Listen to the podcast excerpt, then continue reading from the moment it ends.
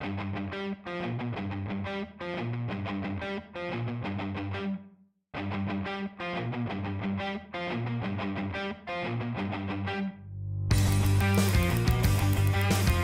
Bah, l'objectif du cours, c'est un peu le même objectif que celui de la chaire, c'est à la fois d'essayer de comprendre et de, de, transmettre à travers les travaux de recherche faits dans le cadre de la chaire ce qu'est le commerce de demain ou ce vers quoi il tend, puis en même temps c'est de stimuler euh, des vocations pour nos étudiants euh, euh, qui souvent, il faut le dire, dans les grandes écoles aujourd'hui ne sont pas forcément en premier lieu attirés par les métiers du commerce et la distribution, de voir que ça devient, ça l'a toujours été, mais de plus en plus passionnant, et puis on leur fait appliquer concrètement in situ.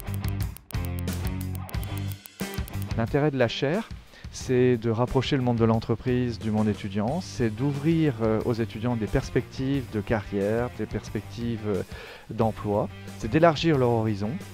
Et pour euh, les salariés du mouvement Leclerc, pour les cadres, pour les managers qui seront à leur disposition, c'est une manière aussi de valoriser leur travail et aussi de transmettre par la pédagogie leur expérience et leur savoir-faire.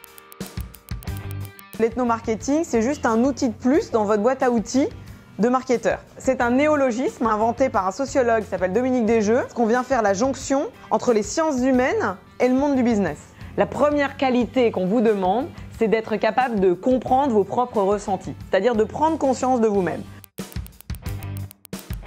Abbiamo imparato eh, quali sono le regole, i metodi e gli impatti principali dell'ethnomarketing Successivamente eh, sono intervenuti due direttori che ci hanno spiegato più nel dettaglio come funzionava, quali sono le logiche sottostanti il, la gestione, il management del, del, punto vendita. È stata un'esperienza molto interessante e molto formativa perché abbiamo visto che c'erano delle differenze notevoli, soprattutto in termini di teatralizzazione del prodotto, quindi è stato veramente bello e ho imparato davvero tanto in queste giornate.